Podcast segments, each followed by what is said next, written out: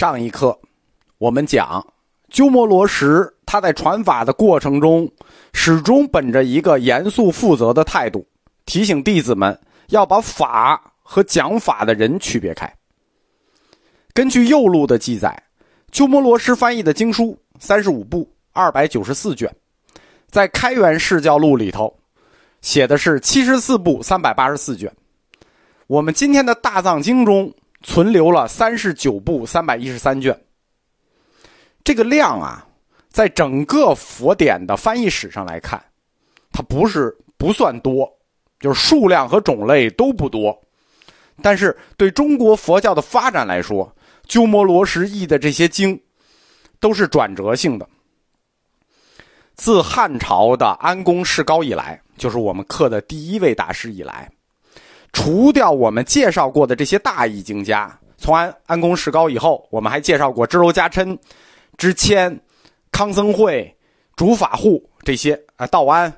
大大小小译经家到鸠摩罗什，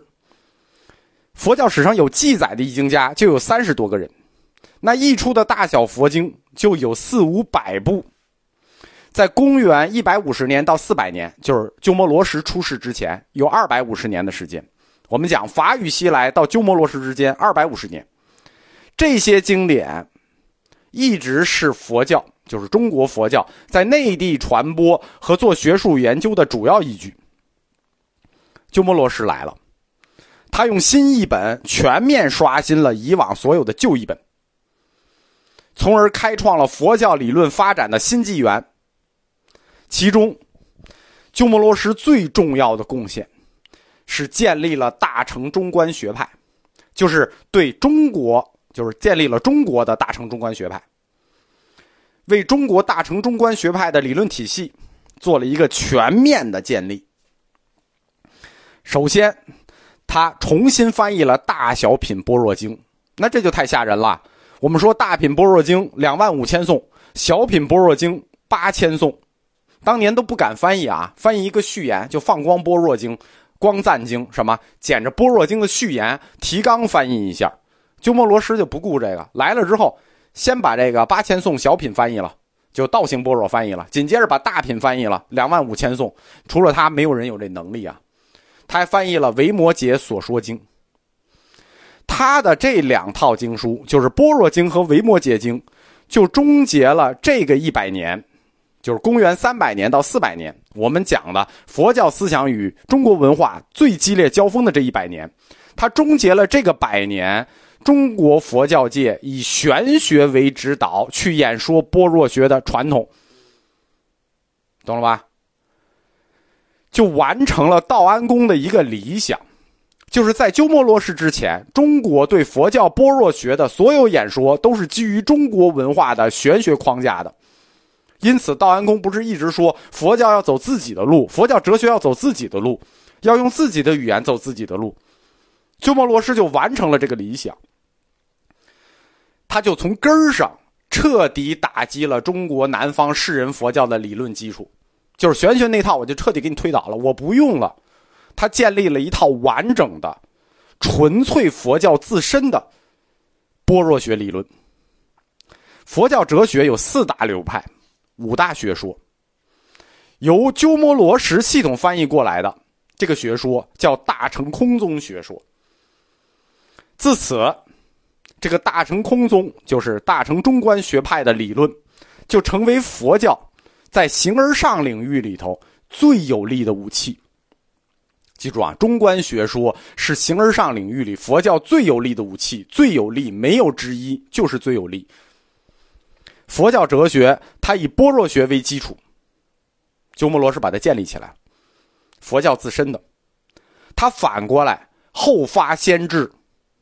就开始系统的影响和改造中国的传统思想了，并且这种改造的威力，这种影响的威力始终发挥，到什么时候？一直到今天。鸠摩罗什。他除了这个《般若经》啊，这是他最重大的贡献，构建了大中国的大乘中观学派。他有其他贡献，他重译了《阿弥陀经》，这个经就重重要了啊！这是东晋兴起的净土教净土的根本经，净土三经之一《阿弥陀经》。他重译了成实论。鸠摩罗什叫大乘空宗，那还有小乘空宗。大乘空宗也不是凌空来的，是从小乘空宗来的。成实论就是小乘空宗的根本经，它是大乘空宗的前身。在南北朝的时候，有一个宗叫成实宗，奉成实论为根本经。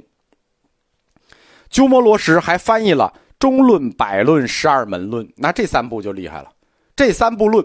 就是隋代三论宗的创宗经典。你看他一个人干了多少事他还重译了《法华经》，那《法华经》这个影响就更大了。前面我们讲过，主法护最重大的贡献就是译了《正法华经》。《法华经》在历史上有几个版本啊？几存几失，影响力比较大的就是两个版本，一个是主法护译的《正法华经》，一个是鸠摩罗什译的《妙法莲华经》。这个《正法华经》。是中国第一个佛教宗派天台宗的创宗经典，而这个《妙法莲华经》，日本有一个佛教大宗叫日莲宗，这是日莲宗的创宗经典。鸠摩罗什啊除了为天台宗翻译啊，他还为教门的另一个大宗，教门两大宗天台、华严，他还为另一大宗华严宗翻译了《十住毗婆沙论》。受慧远所托，他还为律宗翻译了五部戒律之首的十颂律，啊，当然了，他这个这个十颂律他没翻译完，十颂律后来是律宗所宗。你看他给给给多少个教派干了事儿啊？这还不算完，他还翻译了家喻户晓的《金刚经》，这才重大呢。因为《金刚经》是后来五祖弘忍以后，禅宗五祖弘忍以后，《金刚经》变了，变成了禅宗的传法经典。大家记住啊，禅宗前期的经典不是《金刚经》，是从五祖弘忍以后才成为传宗禅宗的传宗经典，而鸠摩罗什就译了这本《金刚经》。所以说，鸠摩罗什的这次译经叫史无前例的大译经。中国隋唐之后诞生的佛教诸大宗派，几乎全部啊，因为他述的是大乘中观学说，几乎中国全部的宗派。都受到他的思想的影响，都受到他的译作的影响。龙树菩萨，我们称为佛教八宗共祖；鸠摩罗什，我们称为中国佛教八宗共祖，就加了一个限定词。鸠摩罗什主要翻译的是龙树的资料啊，呃，也不是主要，他翻译了龙树几部重要的著作，所以立了大乘空宗，他就叫中国佛教八宗共祖，加了一个限定词“中国”。我们一般认为，龙树再来嘛，龙树第二嘛。鸠摩罗什所倡导的思想属于印度龙树菩萨的中观学派，他翻译的最忠实、忠实、忠实于原著，因此把他看作是一个移植印度佛教到中国来的一个忠实译经家，就是作为引入给中国引入龙树思想的一个忠实的译经家，号称龙树第二，龙树再来，对吧？你们误会鸠摩罗什大师了，不是这样的。他生活都一个那么特立独行的人，让他忠实的去翻译龙树菩萨的著作，你觉得这可能吗？龙树菩萨的著作很多，他有千部论主之称，那写的东西就多了。而鸠摩罗什翻译的，就我们经常讲他是龙树第二，他翻译的龙树思想的经，带着龙树署名的经。千部论主的经，他就翻译了四部，想不到吧？龙树第二所翻译的龙树著作如此之少，而且他的翻译又极其有选择，仅仅翻译了四套经书啊，他还做了选择，在仅有的选本中，他对内容做了大量的删减。可以这么说。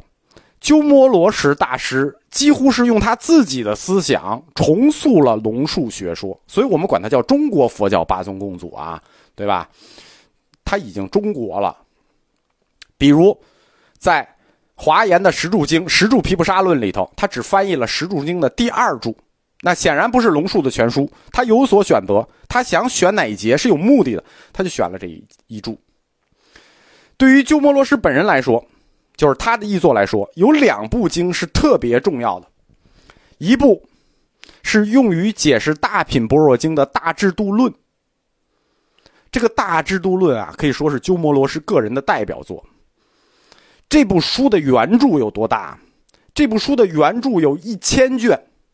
近千卷之多，而鸠摩罗什翻译就直接把它们压缩成了一百卷。他个人的很多佛学思想，实际是通过翻译《大制度论》提出来的，就是他。对整个《大制度论》做了一个巨型的压缩之后，又把自己很多思想加进了《大制度论》的翻译，就是以代圣人立言的形式，透过他所翻译的《大制度论》里提出来。所以这部《大制度论》实际可以看作鸠摩罗什个人思想的一个